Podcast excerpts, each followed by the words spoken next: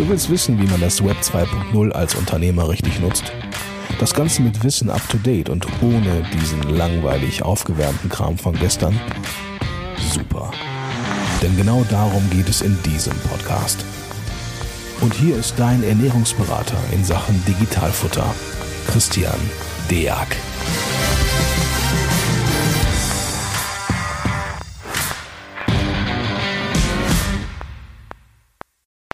Und herzlich willkommen zu einer neuen Folge vom Digitalfutter Podcast. Mein Name ist Christian Deak und ich bin Gott sei Dank heute wieder nicht alleine.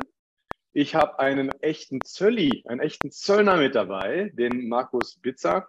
Äh, der eine oder andere, der mich verfolgt hat, wird ja gewusst haben, dass ich versucht habe, das heißt versucht habe, ich habe ihn ja bestanden, den Fachberater für unter anderem Zölle äh, in, in Münster. Deswegen habe ich vor diesem Thema sehr, sehr großen Respekt und habe mir deswegen mal einen richtigen Profi äh, eingeladen. Ähm, ja, Markus, ich würde sagen, wir, wir stürzen direkt rein, so wie, so wie man das bei uns auch gewohnt ist. Ähm, wer bist denn du so? Wo kommst denn du so her? Was machst denn du den ganzen Tag? Und ist Zoll wirklich so, wie man sich das vorstellt? Ja, hallo Christian, schönen guten Morgen. Schön, dass ich da sein darf. Ähm, ja, was, was ist ein Zöllner? Was macht ein Zöllner? Meistens kennt man die ja nur, wenn man vom Urlaub zurückkommt, die stehen an der Grenze, nerven ein, ob man irgendwas mitgebracht hat äh, oder was man da so, so treibt. Ähm, das gehört dazu, aber der Zoll ist halt relativ weit gefasst. Ja, geht äh, immer um Steuern, Abgabenerhebung, Sicherheit für die Bevölkerung. Das ist ein riesenweites Feld. Da habe ich mich lange drin rumgetrieben, insgesamt äh, 17 Jahre. Davon habe ich 14 Jahre Fahndung äh, gemacht. Also Zollfahndung kann man vergleichen wie Kriminalpolizei ähm, bei, der, bei der Polizei halt. Die kommen halt erst, wenn es richtig schief gelaufen ist. Und äh, da habe ich mich so durch einige Bereiche ausgetobt. Ne? Da werden wir ja bestimmt noch drüber sprechen äh, Export, Import, was alles da so zugehört. Und äh, ja, der Zöllner ist da nur ein kleines Teil in dem ganzen System. Was ich echt sagen muss, ich war sehr, sehr angenehm angetan äh, von den ganzen Dozenten. Wir hatten ja dann diese Deutschlands höchste Zöllner irgendwie gefühlt dabei. Die waren alle furchtbar nett. Das bin ich aus meiner Branche so gar nicht gewohnt. sehr, sehr nett, sehr, sehr offen. Ich habe vom Zoll seitdem wirklich ein ganz, ganz anderes Bild, als ich das äh, früher noch hatte. Bin auch schon seit ein paar Jahren dabei, aber Zöllner kenne ich eigentlich jetzt echt nur von den Jungs. Ihr, ihr macht ja so Hiwi-Tätigkeiten, ja, zum Beispiel irgendwo in ein Callcenter reinzurennen und zu gucken, ob die Minijobs richtig abgerechnet werden, sowas. Das ist ja, das ist ja das, was, glaube ich, die, die grobe Masse so für den Zoll halt so kennt, ne? dass der Zoll halt auch so prüfende Aufgaben macht, aber jetzt nicht an der Grenze. Klar, beim Flieger, ne? Vielleicht kannst du uns gleich mal einen Tipp geben, durch welches Gate man da gehen soll. Da gibt ja zwei, zwei Farben dann. ähm, was, was das so auf sich hat, äh, welche, welche Größenordnung es da eigentlich gibt. Also was darf man dann so ins Land schmuggeln und was nicht. Ähm, ja, und dann können wir ja äh, immer so ein bisschen ins Eingemachte gehen und auf unser Ursprungsthema so kommen, E-Commerce. Aber Zoll, also wie muss ich mir das vorstellen, äh, Markus, ähm, am, am, Flughafen? Was, worauf gilt es da zu achten? Ich fahre jetzt in Urlaub, hole mir 20 Jeans. Das ist prinzipiell eine gute Idee. Ähm, die Frage ist, was du mit den 20, 20 Jeans so anfangen willst. Wenn es alle für dich sind, also eine Größe und äh, du kannst nachweisen, dass die, was ich, äh, du hast fünf blaue, fünf grüne, fünf rote, äh, weil du ja so ein, so ein farbenfroher Mensch bist, dann äh, kann das auch funktionieren. Da gibt es dann halt Wertgrenzen, die eingehalten werden müssen. Das sind üblicherweise 480 Euro. Bis dahin kann man abgabefrei alles mitbringen. Wenn es drüber ist, muss man halt für den Teil, der drüber ist, Zoll bezahlen. Das hängt davon ab. Kleidung 12 Prozent Zoll. Äh, da kommen dann schon ein paar Euro zusammen. Wenn man das aber alles bezahlt, ist das kein Problem. Was man halt nicht machen darf, ist es vergessen zu sagen, dass man es mit hat. Das ist die Frage grüner Kanal, roter Kanal. Äh, gerade mit deinen 20 äh, Jeans solltest du durch den roten Kanal gehen und dann da auch direkt signalisieren, ich habe was mitgebracht, ich möchte das anmelden, ich möchte dafür auch bezahlen. Dann ist das alles absolut korrekt. Gehst du durch den grünen Kanal, ist das immer so das Signal, ich habe nichts dabei, alles in Ordnung oder ich habe was dabei, aber das hat keine, überschreitet die Wertgrenze nicht. Das ist eine Steuererklärung, die du da machst und äh, wenn du dann gefragt wirst und festgestellt wird, du hast doch mehr dabei, dann hast du eigentlich eine Steuerhinterziehung begangen und das sollte man schon vermeiden. Also das muss man auch, das kann man gar nicht genug betonen. Das ist quasi eine Zollanmeldung, die er in dem Moment macht. Also ihr sagt, ihr gebt eine Zollanmeldung mit null quasi ab. Also ihr würdet quasi sagen, ich habe nichts, ich schwöre. so in dem so. Und das, das weiß man zum Beispiel gar nicht. Und das ist Zoll, ich nenne ich nenn jetzt mal Zoll wie Steuern, das sind also irgendwie beides gefühlt Abgaben, äh, oft so, dass man in so eine, auf so ein, ja, ist nicht, es ist keine Induktionsplatte. Ne? Die, die normale Platte leuchtet halt tiefrot und da weiß man, da sollte man nicht draufpacken. Einmal verbrennt man sich tierisch in der Hoffnung, das zu überleben. So, und bei Steuern, gut, da weiß man, der eine oder andere überlebt es nicht. Wie, wir wollen jetzt auch nicht nur mit negativen Gefühlen hantieren, das ist nicht mehr fern, aber wie sieht denn deine Erfahrung da beim Zoll aus? Also ist das ähm, da ähnlich? Äh, klopft, ihr klopft ihr genauso oft auf die, auf die Schultern wie das Finanzamt? Und, und wenn ihr klopft, wie viel fliegt da weg? Äh, wie ist denn da so dann deine Erfahrung bislang? Also der, ähm, der gemeine Zöllner an sich ist eigentlich ein, ein ganz lieber normaler Mensch. Das, äh, wenn der mit den Beteiligten zu tun hat, äh, dann geht es erstmal darum, überhaupt aufzuklären, was ist denn hier Sache und, und äh, wo ist irgendwie vielleicht was schiefgelaufen. Äh, da kommt es immer darauf an, wo sich das hinentwickelt, was, äh, wie, wie, das Gegenüber, wie der Beteiligte sich benimmt. Äh, dann kann das natürlich auch ganz schlechte Formen annehmen und auch irgendwie eskalieren. Das muss ja alles nicht sein. Ähm, ja, wie, wie soll man das, wie soll man das fassen? Es gibt Bereiche, da, da wird deutlich mehr auf die Finger geklopft ähm, und Bereiche, da läuft es alles etwas entspannter ab. Du hast eben zum Beispiel Mindestlohngeschichten gesagt, da ist die Kontrolldichte schon relativ hoch, da sind auch die Strafen relativ hoch. Ähm, genauso ist im Einfuhrbereich, ähm, auf, Ausfuhrbereich ist alles etwas entspannter, wenn die Regeln eingehalten werden. Es gibt da verschiedene Bereiche, ähm, wo man sich da austoben kann ähm, und der Zoll halt auch äh, ja, einen, einen, Verfolgungsdruck hat, weil die EU-Kommission ihn vielleicht aufbaut, aber wo er auch ein, eine Ermittlungsmöglichkeit oder eine, eine Ermessensmöglichkeit hat und sagt, okay, komm, das, jetzt lassen wir mal fünf gerade sein. Ja, wir gehen in der nächsten Folge, wir haben es einfach jetzt mal Folgen genannt, äh, so wie bei Netflix. Ja? Wir gehen in der nächsten Folge auf die, auf die Zollprüfung an sich ein. Ähm, dann werden auch mal so, wie, in wie viele Jahre rückwärts geht ihr und so weiter. Also erstmal kann man festhalten, normale Menschen, das ist schon mal wichtig zu wissen, dass man da so die Scheu verliert, sich auch mal zu melden. Äh, denn ganz oft ist es so, alles, was man proaktiv abfragt, löst sich hinterher dann doch wieder auf und alles ist gut. Ähm, sag mal, du warst jetzt 17 Jahre lang beim Zoll, ähm, gibt es viele deiner Kollegen, die 17 Jahre beim Zoll waren. Da nee, nein, nee, nee, nein, nein. Ja, gut, die Frage war doof. also Leute, mit denen man jetzt heutzutage als Unternehmer zusammenarbeiten kann, die halt auch mal beim Zoll waren. Also so freie Zöllner, sage ich jetzt mal. Ja, also freie Zöllner, äh, also es gibt einige, die ausgeschieden sind, die dann in den, ja auch in andere Unternehmen eingestiegen, eingestiegen sind oder sich haben abwerben lassen, die gibt es auf jeden Fall. Aber so freie wie mich jetzt, die äh, beraten, äh, die können wir an einer Hand abzählen. Also irgendwie fünf oder sieben würde ich jetzt vielleicht zusammenkriegen in ganz Deutschland. Das ist relativ überschaubar.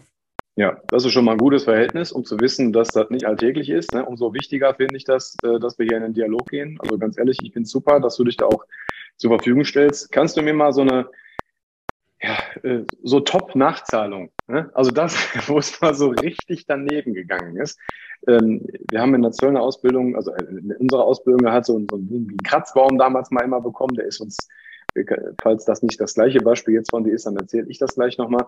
Äh, was sind so, so, so wirklich so Top-Nachzahlungen, die, von denen du mal so gehört hast, wo man sagt, das lohnt sich wirklich einfach ein System zu etablieren, dass man das im Vorfeld äh, aufklärt bevor es denn knallt, welch, weil ich will darauf hinaus, welche Größenordnung können einen da erwarten?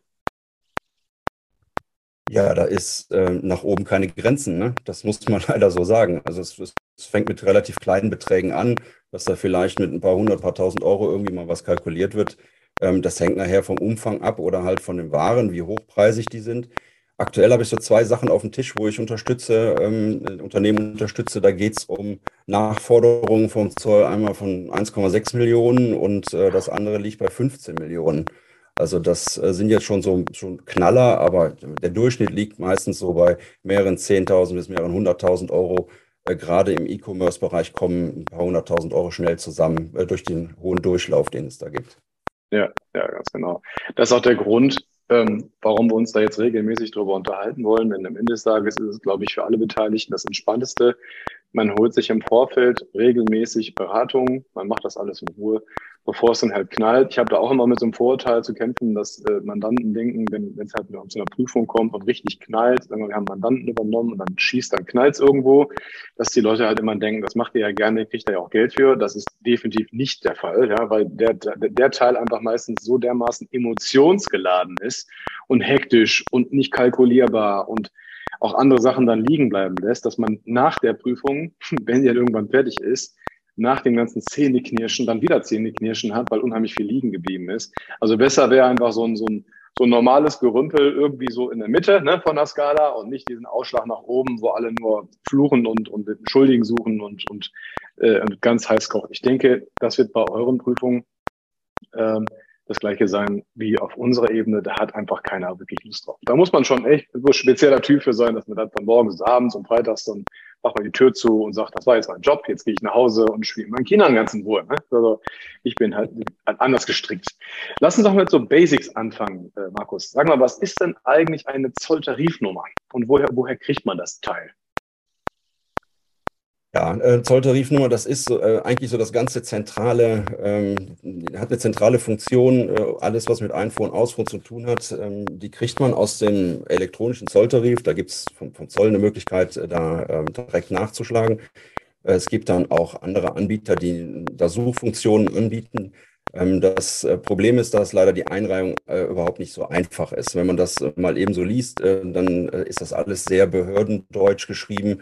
Ähm, wenn man das dann, dann versucht runterzubrechen, auf irgendeine Nummer zu kommen, da denkt man manchmal, ist falsch abgebogen, was auch durchaus der Fall ist. Äh, das Problem ist halt, dass sie so wirklich eminenz wichtig ist für die ganze Nummer, weil da hängt alles dran. Darf eine Ware überhaupt eingeführt werden? Gibt es Mengenbeschränkungen vielleicht nach oben raus? Wie hoch ist der Zollsatz nachher? Der wird ja dann, ähm, gibt ja an, wie viel Prozent vom Warenwert äh, nachher an, äh, ausgerechnet werden müssen, um den, den Zoll dann zu zahlen. Wenn man sich da vertut, dann kann man mal ganz schnell springen. Da kann es auch teuer werden. Das ist dann erstmal blöd. Da muss man ja schauen, wie man das Geld vielleicht wiederkriegt.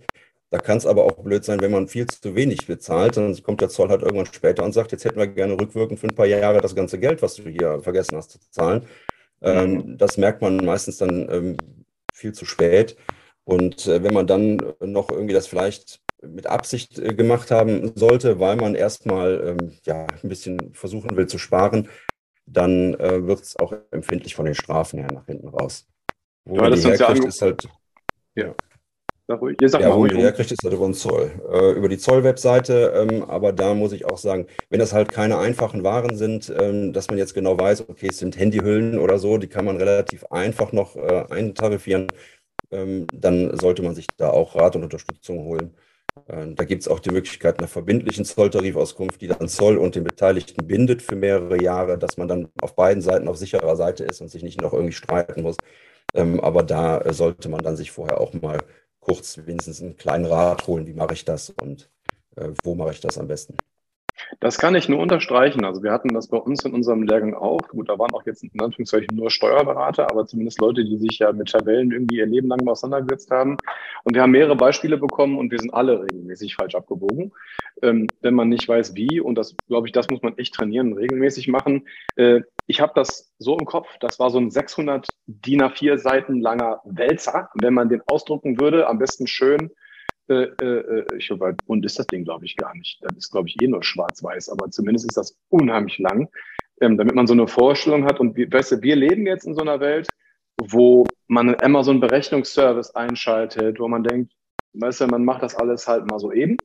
Und ich glaube, die wichtigste Aussage ist dann halt auch von dir, also es ist eine Unzahl, also wirklich unfassbar groß. Man muss sich noch vorstellen, der Zoll ist ja, neben dem anderen Gewerbe, was man so kennt, so sage ich mal, das älteste Gewerbe der Welt, ja, weil der Zoll gab es halt schon immer, ja, den gab es halt schon immer, so. Und früher gab es das Zoll noch Häuschen, man kann sich vorstellen, was für eine krasse Historie das Ding hat. Und das ist halt echt eine Glocke, die über die ganze Welt geschirmt ist und die tatsächlich einheitlich ist. Das sind, bin ich so aus meiner Welt nicht gewohnt, ja. Gehen wir mit Nahrungsergänzungsmitteln bei der Umsatzsteuer von einem Land ins nächste und irgendwie fliegt dir mal alles um die Ohren. Beim Zoll ist das echt ein Paket äh, aber da erstmal durchzusteigen, ist eine Nummer. Das nennt sich auch wirklich einreihen, so im, äh, im Wortlaut her. Äh, und das ist echt, naja, also muss man echt mögen, tatsächlich, ja. Und ähm, also wir haben es wirklich tagelang gemacht und ich konnte es hinterher echt nicht mehr hören und hatte immer noch das Gefühl, naja, also da wird also jetzt ein bisschen abwandeln und das Ding hängt wieder. Ähm, mein Beispiel war der Katzenkratzbaum, den, den unsere, äh, äh, äh, unsere Zöllner uns damals beigebracht haben. Ist der, Katzen, der Katzenkratzbaum jetzt, es gibt einen Stoff und einen Zweck im Zoll, ne, wenn ich mich richtig erinnere. Genau. Und äh, Stoff ist beim Kratzen halt Holz und dieses komische Kaschmirzeug, was da dort rumgewickelt wird. So, also zwei unterschiedliche Stoffarten, aber woraus besteht der denn jetzt? Ja, was ist denn jetzt das Merkmal, was nach vorne, nach außen auftritt. Und dann fragt man sich, was ist denn der Zweck? Naja, was, was denn jetzt? Kratzen oder schmusen bei dem Ding? Ne? So. Und da muss man eben, sitzt man als, als Steuerberater dann davor und denkt sich, wie, ich muss mir jetzt Gedanken machen, was die Katze damit anfängt. So. Ähm, und da, gang, da ging der Satz halt. Ich habe ihn jetzt nicht mehr im Kopf, aber der Zoll saß einfach extrem auseinander. Ähm, und da war dann die Lösung, die, äh, so wie es auch gesagt hast, verbindliche Auskunft. Da kommen wir dann ähm, Folge zwei auch noch drauf zu. Äh, Zollprüfungen, wie kann man das verhindern und was lernt man daraus? Äh, sehr positiv im Übrigen, dass man das auch kostenlos geht, fand ich. Also das ist in meiner Welt auch nicht der Fall. Äh, da muss man für und das kann auch sein, dass einfach äh, nicht, nicht angenommen wird, wenn man die Formalien dafür nicht einhält. Also halten wir fest, Einreihung, Zolltarifnummer kommt hinterher raus, nachdem man dann sich selbst das Stoff und, und so weiter so eingeschätzt hat, dass irgendwann mal eine Nummer dabei rauskommt und aus der ergibt sich dann irgendwann eine, ja, eine, eine, ein Zollsatz oder ein Einfuhrverbot. Ne? Äh, äh, wenn man das Maschinengewehr da sucht, wird man es vielleicht finden, aber man darf es halt nicht reinbringen und so, weil das, weil der Zoll halt eben auch so einen Schutzcharakter äh, hat. Dann vielleicht noch ein Sidekick. Was ist eine EURI-Nummer, Markus? Eine EURI-Nummer ist eine äh, Identifikationsnummer für den Wirtschaftsbeteiligten. Die ist halt EU-weit äh, gültig. Ähm, das ist hier äh, EURI Economic Operator äh, ähm, Reference ID, irgendwie so ist die, äh, die Übersetzung. Also es ist eine einheitliche Nummer in der ganzen EU, die den äh, Beteiligten gegenüber den Zollbehörden identifiziert.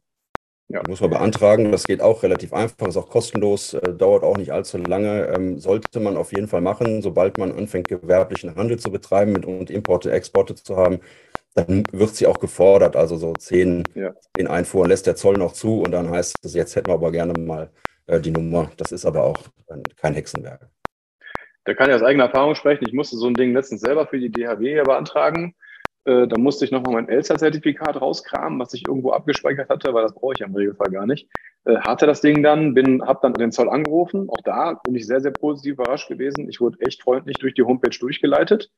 Ähm, und dann habe ich das Ding beantragt und dann war ich in meiner Steuernummernwelt so verhaftet und dachte mir, naja, ist dann wahrscheinlich Weihnachten, wenn du das bekommst. Das ist bei uns so üblich leider. Äh, und ich hatte, lass mich nicht lügen, ich glaube zwei Tage später im elektronischen Posteingang ähm, schon meine EURI-Nummer. Also das ging echt ruckzuck.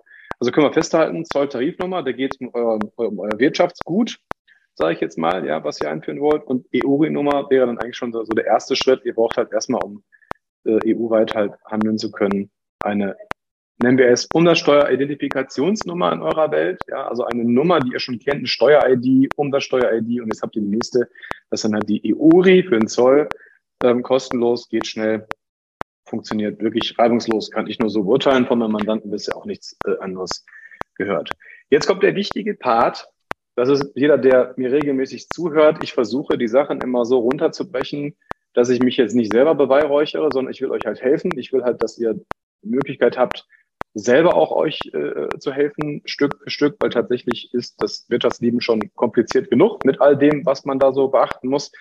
Ähm, deswegen würde ich erstmal fragen, wenn ich jetzt Zuhörer wäre, würde ich mir die Frage stellen, ja, wann brauche ich eigentlich einen Zöllner? Also welchen Fall so im, im äh, wenn ich jetzt halt eine, eine mega, mega dicke Containerfirma habe, dann gehe ich irgendwie davon aus, okay, aber wer braucht denn im Regelfall so einen Zöllner, wenn wir jetzt mal auf den E-Commerce gehen und vielleicht da so, eine, so die Standardversion davon, den Amazon-Händler, ja, der das vielleicht so nebenher macht, so ein bisschen.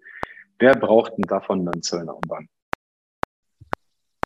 Ja, ich würde mal eher sagen, die brauchen einen Ex-Zöllner, ja, genau. Den, den, Zöllner, den kann man ja nicht bestellen, der kommt ja automatisch. Ne? Ähm. Stimmt, hast recht. Wer kriegt, wir sagen mal so, wer kriegt denn automatisch einen Zöllner und könnte das durch einen Ex-Zöllner im Vorfeld verhindern? ja, das, ähm, letztlich ja, äh, brauchen, ähm, das hängt immer vom, vom Unternehmen ab. Aber wer im internationalen Warenhandel unterwegs ist, sobald es um Einfuhren, Ausfuhren geht, das muss nicht kombiniert sein. Einfuhren oder Ausfuhren reichen schon aus, sich da rechtssicher aufstellen will oder muss oder vielleicht Zoll, eine Zollprüfung befürchtet und einfach schauen will, will ich da, ähm, bin ich da richtig gut aufgestellt. Ähm, da macht es Sinn, sich jemanden zu holen oder wenn bestimmte Prozesse reingenommen werden sollen, die vielleicht nicht Standard sind. Ähm, wenn die jetzt zum Beispiel mit dem Amazon-Händler äh, anfangen, Äh, da ist ja durch dieses äh, Amazon FBA sind da Besonderheiten, wenn ich ähm, Waren aus China vielleicht direkt in mein Amazon-Lager schicken lasse. Dann geht es darum, wer verzollt, wann ist es verzollt worden, äh, gibt es schon ein Kaufgeschäft zum Zeitpunkt der Einfuhr. Äh, das sind alles Sachen, wo der Zoll sich intensiv in den letzten Jahren mit beschäftigt hat und äh, da auch schon einige Regeln aufgestellt hat, die aber leider Amazon nicht interessieren, muss man leider so mhm. sagen. Äh, und die halt bei vielen noch nicht so angekommen sind, weil sie auch in Teilen wirklich komplex sind. Ähm, also da macht es Sinn, sich mal mit der Thematik zu befassen. Vor allen Dingen, wenn ich dann vielleicht noch weiter verkaufe. Brexit ist ein Thema, äh, UK-Markt. Äh, nicht zu vernachlässigen der Markt, ist ein, ist ein starker Markt, aber viele haben halt gerade vor zwei Jahren sich, sich zurückgezogen und haben seitdem Angst, da wieder was aufzubauen. Das, äh, da gibt es aber auch klare Regelungen, die angewandt werden können. Das muss man sich einfach nur mal ähm, dann ähm, ja, zu, sich, sich zu Gemüte führen. Was man halt ähm, was man halt äh, ganz klar sagen muss, ist, man darf diese Verantwortung nicht, man kann sie auch nicht abwälzen auf irgendwie einen Spediteur oder, oder einen Zolldienstleister, die es ja gibt, die das auch alles anbieten, die auch in vielen Fällen sehr gut, gut arbeiten. Aber die Verantwortung bleibt immer beim Unternehmer. Wenn ich also ja. im internationalen Warenverkehr unterwegs bin, dann muss ich auch die Verantwortung dafür übernehmen. Der Zoll geht nicht hin und sagt, der Spediteur hat es falsch gemacht, sondern der sagt, du hast den Spediteur beauftragt und du hast es falsch gemacht. Und ja. das muss man einfach nur wissen, dass die Verantwortung nicht abgegeben werden kann. Und deswegen sollte jeder Händler mindestens rudimentär wissen, was er da tut. Ja, danke für den Hinweis. Also das, den Ball greife ich direkt nochmal kurz auf. Verantwortung Unternehmer, das ist bei uns in unserer Welt, also in der steuerberatenden Welt, genau das gleiche Thema. Die Leute denken tatsächlich gern mal, ich habe drei, vier Tools in Reihe geschaltet und der Steuerberater kriegt eine CSV, ich bin raus. Ne? Das ist alles nicht der Fall. Ihr, am Ende seid ihr Unternehmer und ihr haftet für alles. Ja, auch für euren Erfüllungsgehilfen. Das ist so. Also eine Falschberatung, ja, da gibt es dann die Möglichkeit, dass der Berater für euch haftet, aber für eine Falschberatung. Aber für ähm, alles andere, nur weil jemand ähm, etwas macht, was ihr normalerweise tun könntet, wie eine Zollanmeldung. Also wenn es ein DHL für euch eine Zollanmeldung macht zum Beispiel, ne, ähm, dann haftet ihr am Ende des Tages trotzdem. So, die Frage ist halt, äh, auf wen der Zoll mal eben zugeht, äh, wenn er seine Kohle nicht kriegt. Okay, da kommt im ersten Schritt der DL wieder ins Spiel. Am Ende des Tages haftet ihr trotzdem. Also ihr seid die, die letzte Linie seid ihr auf, auf, auf jeden Fall. Ich fasse mal kurz zusammen. Also nehmen wir mal den, ähm, den Import aus China. China, Indien, Amerika, nennen wir es mal umsatzsteuerlich gesehen einfach Drittland. Also ich hole mir was ähm, und bringe das dann in den Amazon-Lager und von dort aus geht es weiter. Jetzt kann ich mir vorstellen, dass viele denken, naja, wenn es schon bei mir ist, dann packe ich es nach Amazon. Also wenn es bei mir ist, dann ist anscheinend alles gut gegangen. Und ich bringe es nach Amazon. Naja, Amazon wird sich schon darum kümmern, um den Rest. Ähm, wie siehst du das? Weil das denke ich, glaube ich, echt, ich bin ja schon dankbar, wenn die Leute ihre Waren beziehen und danach weiterbringen. Weil ansonsten hätten wir umsatzsteuerlich ein Dropshipping-Geschäft. Das ist für uns immer ganz, ganz toll. Aber sag mir, China nach Deutschland, in meine Garage, in meine Halle, von dort aus dann weiter nach Amazon. Trugschluss. Ist das ein Trugschluss zu glauben, dass wenn es dann bei mir ist, dass alles gut gelaufen ist? Und der zweite Trugschluss, wenn Amazon die Dinger jetzt hat, kümmert Amazon sich dann um den Rest, der dann da vielleicht kommen könnte. Ja, aber man muss da vielleicht zwei, zwei Punkte draus machen. Das eine ist, wenn es in meine Garage geht, äh, tatsächlich als Händler, ähm, dann ähm, kann, bin ich zwar erstmal froh, dass die Ware da ist, ich muss aber nicht unbedingt davon ausgehen, dass alles korrekt gelaufen ist. Das fängt ja schon damit an, dass man ja die Ware bestellt in China. Der chinesische Lieferant hat eine Vorstellung, du sagtest ja eben, die Zolltarifnummer ist ja weltweit harmonisiert. Ähm, der hat eine Vorstellung, wo er das vielleicht äh, eintarifieren möchte, nennt dann einen achtstelligen Code, den man dann ähm, gutgläubig in der Zollanmeldung ab, angibt und äh, das läuft dann vielleicht auch durch, weil es einigermaßen passt, aber es muss ja nicht stimmen. Und da fängt es mhm. dann schon an. Wenn das dann im Nachhinein ausgefunden wird, dann ist egal, ob die Ware bei Amazon angekommen ist oder in meiner Garage, das kostet auf jeden Fall Geld nachher. Ich habe also die Verantwortung zu schauen, dass das alles passt. Und ähm, dann ähm, ist es, wenn es in meiner Garage ist, wenn das alles richtig ist, erstmal kein Problem. Wenn es danach zu Amazon ins Lager geht, weitergeht, ist es ja innerdeutsch, innergemeinschaftlich, das ist dem Zoll dann egal. Ja, also bis zu dem Zeitpunkt, wo sie vernünftig abgefertigt ist, die Ware, ist der Zoll interessiert, danach ist es egal. Der zweite Teil wäre ja dann, ich, ich schicke es direkt ins Amazon-Lager. Gar nicht erst über meine Garage, das geht ja auch, dass ich das dann mhm. weiterleiten lasse. Ähm, da muss man dann genau gucken, wie ist die Vertragskonstellation mit meinem chinesischen Lieferanten, äh, wer ist für die Zollanmeldung zuständig, dann auch wieder mit der Nummer. Das ist äh, eigentlich das zentrale Thema, hatten wir ja eben schon äh, gesagt. Ähm, und dann halt äh, schauen, wer, äh, wer zahlt erstmal, das kann ja der Spediteur sein, dass der in Vorleistung tritt und das in Rechnung stellt. Da gibt es also so ein paar Punkte zu beachten, ähm, sodass ich also nicht immer davon ausgehen kann, wenn es einfach durchgelaufen ist, ist es super und das ist auch meistens die Fehlernahme. Es hat zehnmal funktioniert, dann wird es beim elften Mal auch funktionieren und meistens schlägt es dann hinten rein und dann aber für elfmal. Also da mhm. ähm, so ein bisschen Vorsicht ähm, das heißt also genau das, was hundertprozentig passieren wird. Wir importieren mal, es ging alles gut, man bringt es weiter nach Amazon, aus den Augen, aus dem Sinn. Ähm, äh, kann dann, muss nicht, aber kann dann ein Problem sein. Im Regelfall alles das, was geräuschlos läuft, wäre ich tatsächlich immer am Anfang ein bisschen kritisch, weil wenn es hinterher geräuschlos läuft, nachdem man mal ne, eine Prüfung hatte, dann wäre es ja okay. Aber mein, eigentlich leben wir in einer Bananenrepublik. Ich gehe schon davon aus, dass irgendwie was, äh, irgendwo ein Stempelchen drauf musste. So ist das eigentlich so, mein, so meine Erwartungshaltung. Und jetzt mal so, so die Frage, ähm, ich habe also tendenziell bei den Importen, äh, gerade wenn es jetzt aus dem Drittland kommt, könnte ich mir Gedanken machen.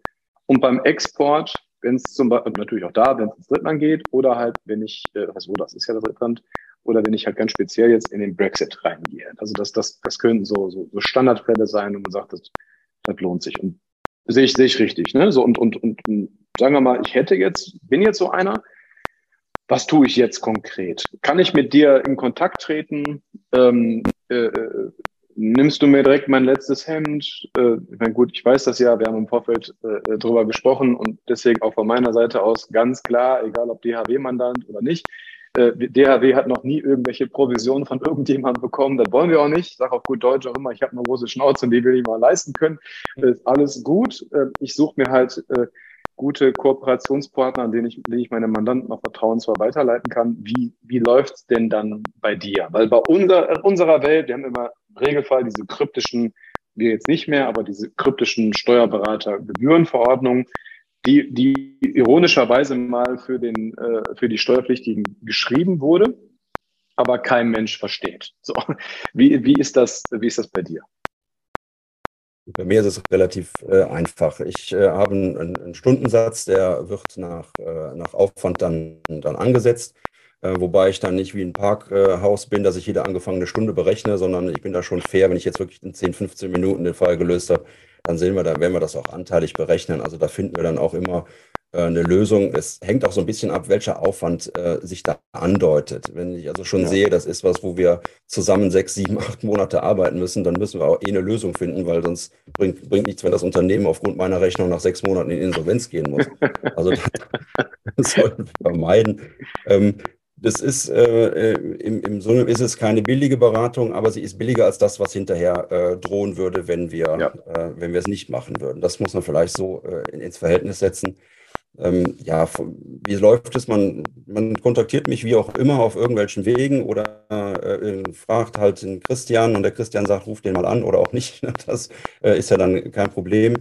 Ähm, dann sprechen wir darüber und dann kann ich schon sagen, das kann ich lösen, das kann ich nicht lösen ähm, und das wird den und den Aufwand haben und dann äh, kann man das alles berechnen es, ähm, und auch durchziehen. Es macht Sinn, gerade im, im E-Commerce-Bereich, bevor man anfängt, vielleicht bevor man die erste Bestellung macht, einfach sich mal kurz zusammenzusetzen. Das ist dann in zwei, drei Stunden alles erledigt. Man hat das geklärt. Ich habe dann schon gesagt, die und die, die Regeln musst du einhalten. Da und da sehe ich Probleme und dann funktioniert es von Anfang an reibungsloser, als wenn man nach sechs Monaten kommt. Das habe ich leider sehr häufig, dass dann die ja. erste oder zweite oder dritte Lieferung angehalten worden ist und wird, wird angezweifelt und wird nacherhoben und äh, man hat vergessen, den Zoll mit einzukalkulieren in, in der Marge und dann wird es halt irgendwann doof. Und das äh, können wir schon von viel früher abfangen.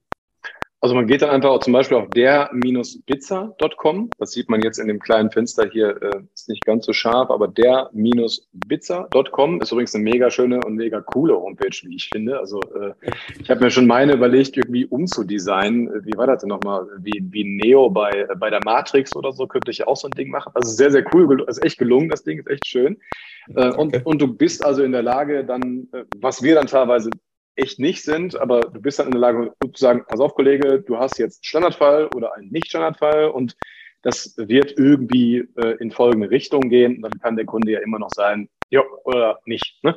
Ähm, das ist, glaube ich, immer so die, äh, man muss erstmal wissen, dass man ein Thema hat. Das wisst ihr halt jetzt. Und das nächste wäre dann halt, äh, wie kann ich es lösen? Und oftmals im dritten Schritt haben die Leute dann Schiss davor, überhaupt jemanden zu beauftragen, weil die das Gefühl haben, ähm, die äh, geben dann so einen Blankoscheck aus der Hand. Ne? Und das möchten wir natürlich nicht, ne? dass ihr dann ähm, Problem bekommt. Deswegen setzen wir uns in unserer Freizeit hier auch zusammen und machen sowas. Also daher äh, fühlt euch eingeladen, euch proaktiv äh, zu informieren. E-Commerce ist ein total spannender Bereich und meines Erachtens ein, eine super Möglichkeit, ein ortsunabhängiges und zeitloses Geschäft aufzubauen. Aber wie immer im Leben muss man auch mal ein paar Hürden wegräumen. Das ist halt ganz normal. Das mussten die Leute früher auch. Nur haben sie es schneller mitbekommen, weil es einfach deutlich langsamer gewachsen ist. Das ist halt dann so. Aber auch jeder Selbstständige hat diese Schmerzen mal gehabt, garantiert sogar. Äh, nur weil das jetzt elektronisch läuft, ist es nicht anders. Das Zollrecht und das Steuerrecht, das gab es halt schon immer. Ähm, und das wird sich auch in dem Punkt nicht so flexibel ändern, dass es da irgendwelche großzügigen Ausnahmeregelungen gibt. Das wird nicht der Fall sein. Vielleicht die einzige Sache noch mal am Ende, Markus, ähm, äh, weswegen man auch glauben könnte, also was, wo, wo die ganze, die ganze Zollaufkommen, ne? was, was finanziert sich damit eigentlich? Was, damit man weiß, wohin die Kohle eigentlich geht, was, was macht der Vaterstaat mit dem Geld eigentlich?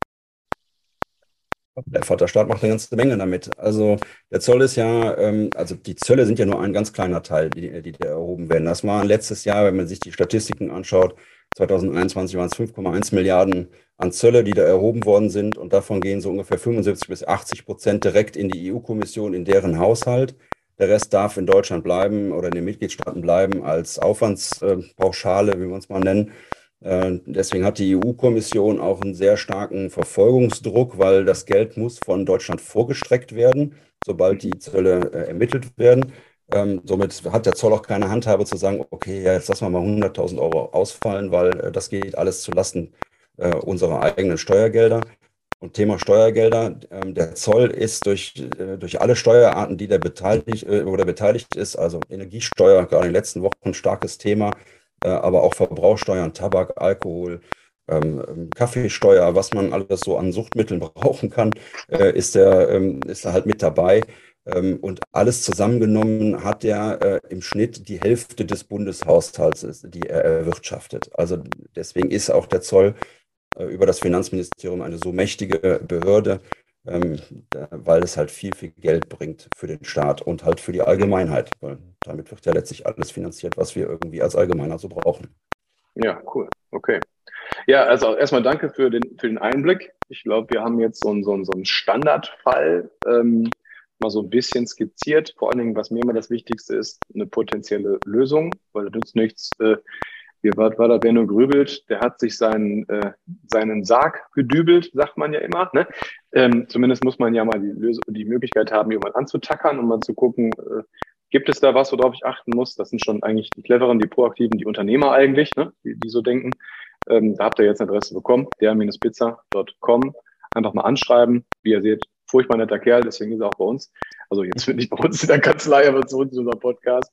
Äh, ich wünsche euch viel Spaß damit, mit, dem, mit Markus, äh, auch im Austausch, in, äh, euch, euch euer Business eigentlich ein bisschen vernünftiger und sauberer hinzustellen, damit es halt eben ohne Kopfschmerzen, ohne, man kann auch freitags mal den Briefkasten aufmachen und muss keine Sorgen haben, äh, weiterführen kann. Das, das wünsche ich euch von Herzen. Von daher, in dem Sinne, wieder für den faulen Jogger. Ich glaube, wir haben es einigermaßen durchgehalten, ähm, dass man jetzt nicht äh, allzu sehr äh, K.O. nach Hause kommt. Besten Dank, Markus Pizza, für die Teilnahme. Ähm, wir koordinieren gleich, äh, wenn ihr alle auch seid, den zweiten Termin.